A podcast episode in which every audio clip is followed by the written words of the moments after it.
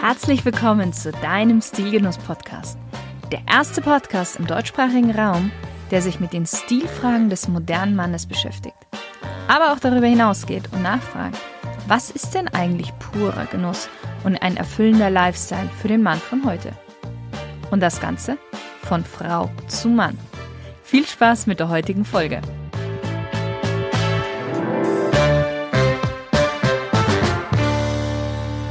Hallo lieber Stilgenusshörer, ich darf dich herzlich zu unserer Spezialreihe zu dem einjährigen Jubiläum von Stilgenuss begrüßen. Eigentlich würde ich sagen, ich begrüße dich ganz herzlich, aber das wäre nicht ganz korrekt. Warum erfährst du gleich? Denn das hat auch etwas mit dem Interviewgast dieser Spezialreihe zu tun. Clemens Graf von Hoyos ist der Spezialist und Experte, wenn es um das Thema Knigge, Manieren und gutes Benehmen geht. Bereits in der Grundschule erklärte er seinen Mitschülern, warum man einer Dame in den Mantel hilft und anderen die Tür aufhält. Über die Jahre hinweg wurde sein eigenes Interesse hinsichtlich gutes Benehmen und Knigge immer größer und seine Zuhörer auch immer älter. Mittlerweile berät er unter anderem nationale und internationale Unternehmen unterschiedlichster Branchen sowie Ministerien, Agenturen, Universitäten und Hochschulen. Und er ist auch der Inhaber der Knigge Akademie. Und das Stilgenuss für mich und ich bin mir sicher auch für dich auch Anstand, gutes Benehmen und Umsicht implementiert, war ich der Meinung, dass es nun Zeit wird, diesen Herrn zu interviewen und nicht nur das, sondern auch diesem Thema etwas mehr Raum zu geben. Aus diesem Grund diese Spezialreihe. Aber dazu auch später mehr. Jetzt erstmal zum Interviewgast. Hallo Clemens. Grüß dich, liebe Shirin. Hätte ich gewusst, wie du mich ankündigst, hätte ich nicht gleich meine Ellenbogen hier auf den Tisch abgestützt. Aber äh, wie heißt das so schön? Gutes Benehmen ist ja situationselastisch und hier drinnen in den eigenen vier Wänden dürfen wir entspannt sein. Das glaube ich auch. Clemens, jetzt haben ja die Zuhörer schon so ein bisschen was von dir erfahren. Ich starte ja am Anfang immer gern mit so einer kleinen Smalltalk-Runde. Das möchte ich tatsächlich auch gerne in dieser Reihe mit dir machen. Gerne. Du darfst einfach mit einem Satz beziehungsweise mit einem Wort antworten. Wenn du ein Auto wärst, welches Auto wärst du? Ich wäre vermutlich ein Polo G40. Ich hatte ja Zeit, über die Frage nachzudenken, weil es mir die einzig bekannte Frage von dir war. Und das ist ein von außen recht unscheinbares Auto, aber äh, wie sagt man so schön, der Wolf im Schafspelz. Mhm. Wein- oder Biertrinker? Beides. Welches war denn dein letztes Kleidungsstück, das du dir gekauft hast? Drei Hosen, aber auch nur, weil meine Frau mich überredet hat. Sie bedauert es immer zutiefst, dass ich immer nur ein, zwei Paar Hosen, also Freizeithosen daheim habe. Sie meint, ich soll da mehr Abwechslung reinbringen in den Alltag. Sehr gut. Wenn man bei dir, oder nein, wie kann man bei dir am besten Eindruck hinterlassen? Indem man geistreich ist und ein gesundes Selbstbewusstsein hat. Das beeindruckt mich bei Menschen. Mhm. Und welchen Gegenstand hast du immer bei dir, egal wo du hingehst? Mein Ehering. Wie entscheidest du dich denn morgens für ein Outfit? Das ist bei mir ganz einfach. Ich besitze nur weiße Hemden und äh, zwei hochwertige Anzüge, äh, mit denen ich eben zum Beispiel Seminare gebe oder also jetzt so Top-Notch-Seminare. Und ähm, ansonsten so situationselastisch tatsächlich. Also was habe ich heute vor, mit wem treffe ich mich und worin fühle ich mich wohl, womit werde ich den Anlässen und den Menschen, denen ich begegne, gerecht. Mhm. Wenn dein Leben ein Buch wäre, welchen Titel hätte denn dieses Buch? Oh, ich liebe der Graf von Monte Cristo, aber das ist jetzt zu ausgelutscht. der Titel müsste lauten eine Strophe aus, den, äh, aus einem Lied der Ärzte. Blaues Blut, Abitur nicht so gut. Aufgrund seines Titels trotzdem gut gelebt, äh, alt geworden, nichts bewegt oder so etwas. Nein, also das könnte so ein Buchtitel sein, ja. Wer ist denn für dich die coolste männliche Stilikone aller Zeiten? Die coolste mit Sicherheit Steve McQueen. Clemens, heute soll es ja ein bisschen um dich erstmal gehen in unserer ersten Folge. Und ähm, aber vielleicht ganz vorweg, ich hatte ja gesagt gehabt bei der Einleitung, ich begrüße euch herzlich oder ich begrüße dich herzlich und dann schon gesagt, es darf nicht ganz herzlich sein. Tatsächlich ist das so etwas, was ich mache, aber dass ich immer sage, ich begrüße dich ganz herzlich, aber ich habe letztens bei dir in einer der Webinare gesehen, das sollte man eigentlich nicht sagen. Warum denn nicht? Ja, wer eben jemanden ganz herzlich begrüßt, der impliziert auch, dass er jemand anderes halbherzig begrüßen könnte. Das ist einfach so eine sprachliche Floskel, auf die man verzichten sollte, einfach weil es nicht gänzlich korrekt und fein ist. Und äh, an dieser Stelle muss ich es auch noch nachholen, deine lieben Zuhörer zu begrüßen. Äh, vielen Dank, dass ich bei dir sein darf und ein herzliches Hallo an alle. Gerne, gerne. Habe ich dich richtig angesprochen gehabt? Ist es die korrekte Ansprache mit deinem Adelstitel gewesen? Du hast meinen Namen genannt, ja, und das ist nur ein kleiner Teil der Wahrheit. Ich habe viele Vornamen und einen noch längeren Nachnamen. Ach so. Das ist aber völlig in Ordnung. Also man kennt mich auch nur als Clemens Graf von Heuers. Ich selber stelle mich lediglich als Clemens Heuers vor. Und die Anrede, schriftlich oder mündlich, das ist ja nochmal etwas anderes. Egal, ob es jetzt um einen Professor geht oder um einen Doktor, um einen Würdenträger einer Kirche oder eines Ordens.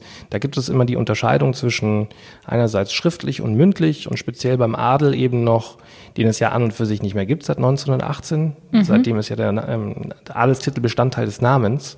Seit 1918 unterscheidet man noch zwischen juristisch korrekt und gesellschaftlich korrekt. Und äh, bitte einfach Clemens Hoyers, damit fühle ich mich sehr, sehr wohl.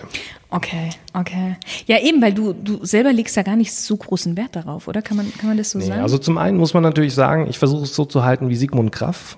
Ähm, Sigmund Kraft hat mal gesagt, das ist ein Schriftsteller, der zwischen den beiden Weltkriegen, äh, Weltkriegen gewirkt hat. Äh, einen Namen hat man erst dann, wenn man keinen Wert mehr auf seine Titel legt. Also man stellt sich selber immer ohne Titel vor. Und auch wenn es jetzt bei mir Bestandteil des Namens ist, man löst dadurch so viel Verunsicherung aus. Und ich möchte ja, dass sich Leute in meiner Gegenwart wohlfühlen und nicht erst mal eine halbe Stunde drüber nachdenken, hm, ist er jetzt mit seiner Kutsche gekommen, wohnt er auf einem Schloss? Ja, das sind ja tatsächlich alles Vorurteile, denen ich begegne. Und äh, deswegen, ich lege da keinen Wert drauf und ich identifiziere nicht mich über meinen Namen, ähm, höchstens vielleicht ein bisschen über die Familienhistorie, die wirklich spannend ist. Und das ist auch das, was ich genieße. Ich kann wirklich ähm, viele Jahrhunderte zurückschauen und eben, ich kann ganz genau nachvollziehen, was wer wann gemacht hat. Mhm. Das ist schon spannend, diese Dokumentation. Aber ansonsten bin ich ein ganz normaler junger Mann, der halt einen Spleen hat und sich gerne mit gutem Benehmen beschäftigt. Ich hatte im Vorfeld, ich war neugierig, habe ich ein bisschen recherchiert und was ich jetzt gefunden habe, war, dass Hoyos eine alte spanische Adelsfamilie ist, richtig? Ganz genau. Und Hoyos heißt übersetzt tatsächlich auch nichts anderes als Loch und oder Grube oder Zeche. Und Ach. auf jedem Golfplatz in Spanien gibt es mich 18 Mal.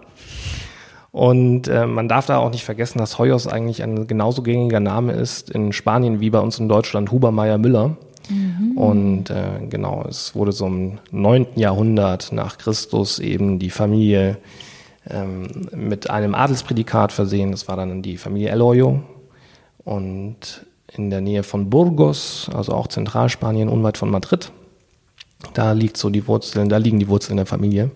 Und dann ging es irgendwann im 15., 16. Jahrhundert mal nach Österreich im Zuge äh, der vielen Heiraten von Habsburg und dann ja Österreich, Ungarn natürlich und dann Schlesien und so hat sich das in ja, alle europäische Länder zerstreut, der Name Hoyos. Aber schon schön, wenn man weiß, woher man genau kommt eigentlich, also wenn man das so zurückverfolgen kann. Klar, es ist hochgradig spannend, ähm, macht auch viel Freude, da in der Familienhistorie zu kramen. Und ich habe tatsächlich oben einen eigenen Ordner mit Zeitzeugnissen meiner Vorfahren. Das sind Tagebuchausschnitte oder ein umfassender Stammbaum eben. Und wir haben auch Familientreffen. Mindestens einmal im Jahr versuchen wir das, indem wir tatsächlich dann auch schauen, wie kann man den Stammbaum besser pflegen, wer ist jetzt gerade geboren, was hat dieser oder jener Urgroßvater äh, gemacht. Ich kann mich erinnern, im September 2017 hat mich jemand darauf aufmerksam gemacht, dass er unser Familienwappen äh, gefunden hat an einer Stadtmauer in in der Nähe von Budapest, in einer Stadt äh, in der Nähe von Budapest. Und das ist natürlich schon ganz witzig. Mhm, mhm. Schön. Wie bist denn du dann dazu gekommen, anderen Menschen, sage ich mal, Manieren und Benehmen beizubringen? Wie war da so deine Geschichte? Also ähm, ich behaupte immer, ich habe das mit der Muttermilch aufgenommen und ich denke, das trifft den Nagel schon ganz gut auf den Kopf. Jetzt hat das aber noch nichts alleine damit zu tun, äh, dass ich das jetzt anderen vermittel. Meine Mami hat mich aber immer schon in Anziehsachen mit Kragen gesteckt, schon im frühen Kindesalter und mir einen Seitenscheitel gekämmt und dann verbunden mit diesem außergewöhnlichen Nachnamen, mit dem ich auch immer in der Klassenliste stand, habe ich wohl den Eindruck erweckt, ich könnte mich gut benehmen oder bin ein ganz artiges Kind, äh, was äh, tatsächlich nur zu 50 Prozent wahrscheinlich der Wahrheit entspricht. Aber meine Klassenlehrerin hat mich dann gebeten, so wie du es auch ganz richtig gesagt hast, eben meinen Mitschülern ähm, an meiner guten Kinderstube teillassen zu haben. Und ja, man hat sich halt dann Mühe gegeben, oder ich habe mir dann Mühe gegeben, ihnen so gut wie möglich nach bestem Wissen und Gewissen zu antworten auf ihre teils sehr simplen, teils aber auch diffizileren Fragen. Und es hat sich tatsächlich wie so ein roter Faden äh, durchgezogen durch, mein gesamte, durch meine gesamte Schullaufbahn, die äh, wirklich langweilig war. Zuerst Grundschule hier in äh, einem kleinen Ort bei München, dann im Nachbarort äh, auf dem Gymnasium. Ähm, ich war noch ein, wie sagt man, 13 Jahre mhm. ähm, Abiturjahrgang, genau. Und das Einzige, was mein äh, Schulleben ein bisschen aufregend gemacht hat, war eben diese, diese Kurzreferate, die ich immer halten durfte zum Thema gutes Benehmen. Warum biete ich eben einer Dame den Stuhl an? Warum helfe ich aus dem Mantel? Wie mache ich das vor allem? Dann auch kurz vorm Abi habe ich den Tanzkurs gegeben, zusammen mit einer Freundin hier aus dem Ort, die auch schon seit vielen Jahren tanzt und ja, Tanzen gehört halt quasi so zum Standardrepertoire des Gentleman. Deswegen konnte ich das halt auch und äh, so kam ich dazu. Und dann stand ich irgendwann hier auch im Ort äh, neben einer Freundin von mir, leider inzwischen verstorben, die ein Trachtengeschäft hat. Mhm. Und dort war eine Eventmanagerin, die ein Event geplant hat mit Alfons Schubeck. Und Alfons Schubeck äh, und die Eventmanagerin waren der Meinung, ah, dieses Thema gutes Benehmen, das können wir super einbauen bei einem Thema, das wir jetzt demnächst haben beim Event Spargel-Benefizschellen in einem hiesigen Kaufhaus. Und dann stand ich da eben mit so ABC-Prominenz und Alfons Schubeck da und habe darüber referiert, wie man die Königin des Gemüses früher verzehrt hat und wie man es heute verzehrt. Und äh, daraus entstanden dann immer mehr Kunden. Eine Freundin hat dann davon Wind bekommen und mich äh, direkt, bei, direkt bei einem Münchner DAX-Unternehmen untergebracht. Äh, zunächst mal nur bei der, äh, wie sagt man, bei der Jugendfraktion, also Masterprogramme mhm. und für MINT-Fächer, für Frauen und sowas. Da habe ich dann jeweils mein Wissen zum Besten gegeben. Also vor allem das Wissen über den Umgang mit Menschen und Business-Etikette. Also quasi nochmal ein Spezialgebiet der Manieren und Umgangsformen.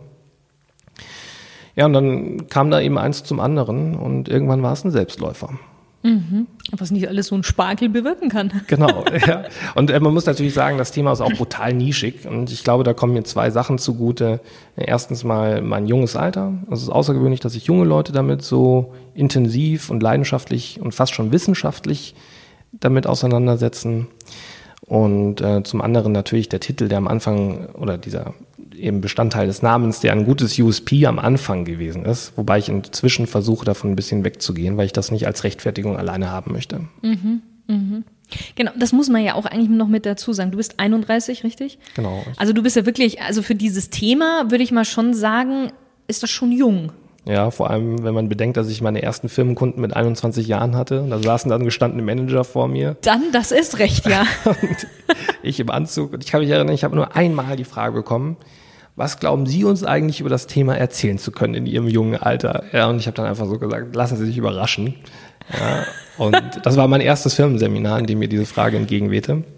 Ja, und seitdem hat eigentlich niemand meine Kompetenz, zumindest in diesem Feld, in Frage gestellt. Und ähm, ja, also ich nehme das Thema sehr ernst. Das macht mir sehr viel Freude. Und ich denke, dass wir alle davon profitieren können. Also dieser Umgang mit Menschen ist natürlich etwas Omnipräsentes. Mhm. Und wir sind alle damit in irgendeiner Weise äh, konfrontiert. Und es äh, nützt einfach, weil wir weitestgehend dadurch ein konfliktfreies Leben erwirken können und natürlich auch so ein bisschen das Thema Impressionsmanagement fahren können, das äh, ja auch dein Fachgebiet ist. Ja, das stimmt, das stimmt. Siehst du, jetzt hast du nämlich schon eigentlich mehr oder weniger meine nächste Frage beantwortet, warum es dir persönlich so wichtig ist, Knigge und Benehmen, gutes Benehmen weiterzugeben. Ja, man macht Leuten natürlich eine Freude damit, ja. Also wenn man ein ehrliches Interesse an seinen Mitmenschen hat, wenn man darum bemüht ist, äh, dem anderen gerecht zu werden, ohne sich jetzt selbst zu sehr zu verbiegen, das ist ja auch noch immer die Kunst, ja. Also versuchen, dem anderen auf Augenhöhe zu begegnen und gleichzeitig aber seinen eigenen Werten treu zu bleiben. Das bedeutet für mich Authentizität, ja, also seinen eigenen Werten treu zu bleiben. Mhm. Und ähm, diese, ja, diese tägliche Herausforderung, ja, jede neue Bekanntschaft ist eine Herausforderung. Das ist ja eigentlich eine große Freude, eben danach zu suchen, wo sind die charmanten, charmanten Eigenschaften meines Gegenübers und wie kann ich mich selber auch ins rechte Licht drücken, ohne den anderen wirklich wegzudrängen jetzt. Ja, ja. Ich würde da gerne auch gleich noch ein bisschen mehr drauf eingehen. Jetzt wollte ich aber noch ganz kurz, ich weiß ja aus einem Gespräch davor, dass du ja eigentlich erstmal einen anderen Weg auch eingeschlagen hast, richtig? Das war ja gar nicht so, so ganz geplant.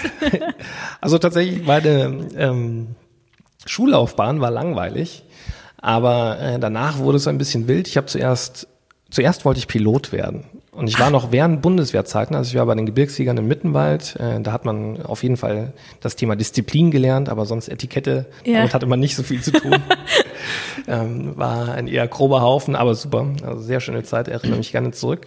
Und währenddessen habe ich eben versucht, bei Lufthansa Pilot zu werden. Das hat leider nicht geklappt. Ich hatte aber schon einen Plan B in petto. Ich wollte dann ähm, Brauingenieur werden und habe in Weinstefan zunächst Brauereiwesen und Getränketechnologie studiert. Dort bin ich allerdings mit einem Professor aneinander geraten und habe die Biege gemacht. und habe dann angefangen, Wirtschaftswissenschaften zu studieren und habe dann noch umgeschwenkt auf Wirtschaftsrecht. Genau, und ähm, habe mich aber schon eben im ersten Semester Brauereiwesen selbstständig gemacht. Ah, schon eben, so früh.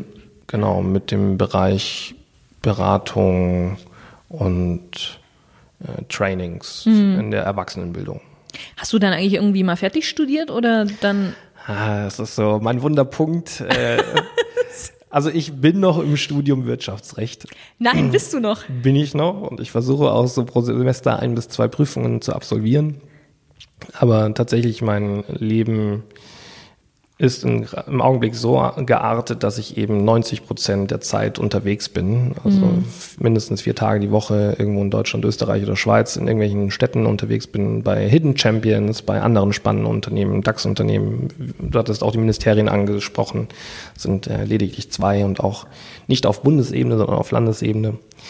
Ja, ich habe auch vergangenes Jahr im April eine Dependance in Bangalore eröffnet, also in Indien. Ich habe jetzt noch eine in China erworben. Und äh, ja, das macht mir alles sehr viel mehr Freude als dieses trockene Studium, Studium. des Rechts. Wobei man sagen muss, dass mir das äh, doch extrem viel geholfen hat, das Studium äh, der Wirtschafts-, äh, des Wirtschaftsrechts. Denn ähm, gerade dieser Aspekt Hard Law also das gesatzte Recht hat doch viel auch mit gutem Benehmen zu tun, was man ja als Soft Law bezeichnen kann. Mhm, mh. Also es gibt da schon spannende Parallelen. Mhm. Und äh, ich würde jetzt nicht sagen, dass es umsonst war. Ganz im Gegenteil. Und ich plane auch noch immer, es abzuschließen. Und selbst wenn, wenn nicht, es ist ja trotzdem was aus dir geworden, kann man ja so sagen. genau, ich, wollte ich wollte eigentlich immer Arzt oder Jurist werden, aber meine Eltern bestanden darauf, dass ich Kniggetrainer werde. Insofern, also aus mir ist etwas geworden. immer die Eltern, die setzen sich auch immer durch, gell? Nein, das ist natürlich ein Scherz. Meine Eltern, puh, die haben mir nie Vorschriften gemacht tatsächlich. Die haben mich immer bei dem unterstützt, was ich getan habe. Wenn du jetzt so privat unterwegs bist, wie stark achtest du denn darauf, wie andere Menschen so um dich herum sich benehmen? Oder fällt dir das, also fällt ja. es dir auf oder hast du da so einen zweiten Blick, sage ich mal, den privaten Modus, wo du auch mal so über was hinwegschaust? Also ich versuche jetzt mal eine nicht ganz so simple Antwort zu geben. Natürlich möchte jeder hören wahrscheinlich, ja, ich achte da mit Argusaugen drauf. Aber erstmal muss man natürlich mit sich selber anfangen und an die eigene Nase greifen. Und Knigge selbst hat schon gesagt, strebe nach Vollkommenheit, ohne aber den Eindruck nach Vollkommenheit erwecken zu wollen oder der Vollkommenheit erwecken zu wollen. Und also auch ich bin bei weitem nicht perfekt. Ja, eingangs, ich hatte meine Ellbogen auf dem Tisch und habe dich, wie sagt man, angesehen, wie du mich anmoderiert hast, ganz begeistert. Und ähm, also ich bin nicht perfekt und insofern wäre es vermessen, diesen äh, Maßstab an andere Leute anzulegen. Und die Königsdisziplin der Höflichkeit ist es tatsächlich, geflissentlich über das Fehlverhalten anderer hinwegzublicken. Man nimmt das womöglich wahr, unbewusst oder bewusst, aber man kommentiert es nicht und man denkt sich da nichts weiter. Ja, also jeder Mensch ist doch so wie er ist äh, nahezu perfekt. Ja, und ja, dieses Fehlverhalten. Manche Dinge fallen mehr auf, andere weniger. Wenn jemand tatsächlich so tut, als ob er es wüsste und den Anschein erwecken möchte, er sei perfekt, dann bin ich kritisch. Mhm. Ja, weil den habe ich ganz schnell auseinandergenommen, wenn das auch so einen manipulativen Charakter hat. Das ist mhm. etwas, was mich stört, mhm. wenn es ihm nicht so von Herzen kommt. Hört sich jetzt total schnulzig an. Aber das sind Dinge, die äh, mich stören, eben dieses affektierte Getue, dieses manipulative Gehabe, damit kann ich äh, nur schwer umgehen und da macht es mir dann auch ein bisschen Freude zu sagen, hm, schau mal, das, das und das, das passt nicht. äh, und bei allen anderen bin ich da wirklich extrem nachgiebig, nicht nachlässig, sondern nachgiebig, weil ich schon glaube, dass jeder versucht, nach seinen Kräften das Beste zu geben. Mhm. Hier und da weniger reflektiert, an anderer Stelle mehr reflektiert. Genau, deswegen las, lässt sich das nicht pauschalisieren. Im Grunde genommen, wenn man mich darum bittet, zähl mal die Fehler auf, kann ich das, aber ich möchte das gar nicht. Mhm. Jetzt bei denjenigen, wo du schon gesagt hast, ähm, die das auch so ein bisschen aufgesetzt haben, wie sprichst du die denn elegant vielleicht auf, auf ihre Fauxpas an? Ähm, Oder gar nicht elegant. nee, nee, also äh, ich gebe mir größtmögliche Mühe, mein äh, Feedback nett, nett, nett zu verpacken. Aber das mache ich ohnehin erstmal nur mit denjenigen Leuten, die mir A wichtig sind oder die mir B dafür Geld zahlen. Also das ist ja mein Job, Leute darauf aufmerksam zu machen, ihnen zu helfen, zu optimieren. Ja, ich möchte nicht von richtig oder falsch, von gut oder schlecht sprechen, sondern von geschickt und weniger geschickt. Ja, und wenn sich jemand weniger geschickt an der einen oder anderen Stelle anstellt, dann äh, gebe ich ihm natürlich schon den einen oder anderen Hinweis. Und in 99 Prozent der Fälle ist es leider auch schon mal anders vorgekommen im Vier-Augen-Gespräch. Ich habe schon mal salopp zu jemandem gesagt, das hätte man besser machen können. Da ähm, sollte eigentlich ein guter, eine gute Portion Ironie dabei mitschwingen, aber auch das ist eben sehr wichtig zu verstehen. Es kommt immer auf den Empfängerhorizont an und er hat das nicht mhm. verstanden, dass es ironisch gemeint äh, gewesen, dass es ironisch gemeint gewesen ist. Ja, also im Vier-Augen-Gespräch, mhm. um mich kurz zu fassen. Ja, ja. Du bist ja auch sogar der Vorstandsvorsitzende der Deutschen Knigge-Gesellschaft. Wie hast du das denn dann noch geschafft mit 31 Jahren? ja, das ist etwas, was mich selbst immer wieder überrascht. Ich hatte einen ganz wundervollen Mentor, Dr. Hans-Michael Klein. Als ich dann angefangen habe, mich eben professioneller mit dieser Thematik auseinanderzusetzen, bin ich an Dr. Hans-Michael Klein geraten, den damaligen Geschäftsführer der Knigge-Akademie. Und der hat mich so ein bisschen unter seine Fittiche genommen ein äh, ganz wunderbares, offenes Mentor-Menti-Verhältnis, von dem ich sehr stark profitiert habe. Und ohne den würde ich heute nicht stehen. Er ist leider nach sehr kurzer Krankheit, aber schwerer Krankheit verstorben im Mai 2014. Und also fast vor einem, äh, vor äh, sechs Jahren inzwischen auf den Tag genau. Und der war seines Zeichens auch wiederum Vorstandsvorsitzender der Deutschen Knigge-Gesellschaft. Und als dann eben die ganze Geschichte so auf Messerschneide hing, äh, stand, wie soll es weitergehen mit der deutschen Kniggegesellschaft, gab es eine Wahl und ohne dass ich mich jetzt aktiv darum bemüht hätte, aufgestellt zu werden und erst recht Vorstandsvorsitzender der Deutschen Kniggegesellschaft mit damals eben äh, 24, knapp 25 Jahren zu werden, im September 2014. Ohne dass ich mich darum bemüht habe, bin ich dann Vorstandsvorsitzender der Deutschen Kniggegesellschaft geworden ich glaube, gewählt so mit 70 Prozent der Stimmen und seitdem im Zwei-Jahres-Turnus mit 100 Prozent der Stimmen. Und mir ist immer ganz unwohl dabei, weil ich Sorge habe, dass Leute in etwas in, mich hinein projizieren, was ich am Ende gar nicht bin. Ja, also wie gesagt, ich esse meine Pizza schon auch mal aus dem Karton. äh, wie du isst Pizza aus dem Karton? Moment. ja, also ähm, halt situationselastisch. Ja? Wenn äh, angenommen es ist 23 Uhr abends und ich bin nicht daheim, ich habe nichts zu essen bekommen äh, und die Hotel, das Hotelrestaurant hat schon zu, dann muss man halt schauen, wie man sonst seine Nahrung eben zu sich nimmt. Und ähm, auch wenn ich gerne mit dem Bild spiele und das unbedingt mal aufnehmen möchte, ich habe leider nicht immer Porzellangeschirr und Silberbesteck dabei, dass ich dann aus meinem Köfferchen raushole, um mich dann äh, mit einer Stoffserviette an den kleinen Tisch im Hotelzimmer zu setzen und dort einsam forever alone meine Pizza zu äh, kleine Stücke, kleine Stücke zu genau. Also äh, so weit reicht dann der Grad der Perfektion eben nicht. Hast du denn ein Lebensmotto? LMAA lächle mehr als andere. okay, sehr gut. Ja, jetzt hatten wir jetzt mal hier so eine kleine Einführung, jetzt schon mal so eine kleine Vorstellung auch deiner Person. In den nächsten fünf Tagen gibt's ja jeweils eine Folge mit dir und ähm, in der wir ja bestimmte Bereiche so etwas genauer unter die Lupe nehmen. Wir fangen ja an, morgen über das Allgemeine, über Knigge mal zu sprechen und Etikette und Manieren. Dann reden wir über gutes Benehmen im privaten Bereich, dann im Business natürlich, was natürlich auch sehr schön sein wird, Genuss und Knigge und schließlich auch über Stil. Wundervoll. Ich freue mich schon sehr darauf.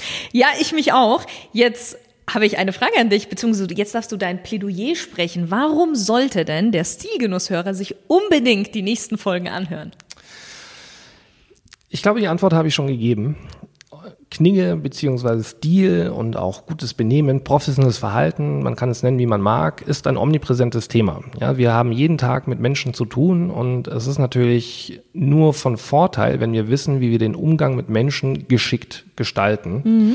Und ich bin mir sicher, mit deiner charmanten Moderation haben wir viel Spaß hier und das wird sich auch auf den Hörer übertragen. Und insofern wird dieser Podcast Stilgenuss ein auch echter Hörgenuss sein. das ist sehr schön. Vielen Dank, Clemens. Sehr, sehr gerne. Und auch an dich, lieber Stilgenusshörer, sei morgen unbedingt wieder mit dabei, denn es wird spannend. So, dir hat die Folge gefallen und du konntest einiges für dich und für deinen Stil rausnehmen. Und jetzt bekommst du nicht genug? Kein Problem. Klick einfach auf Abonnieren und du wirst keine weitere neue Folge mehr verpassen. Und wenn du so den inneren Drang verspürst, mir eine Bewertung zu schreiben, dann folge dem gerne. Selbstverständlich freue ich mich darüber. Vielen Dank und bis zum nächsten Mal. Deine Shirin.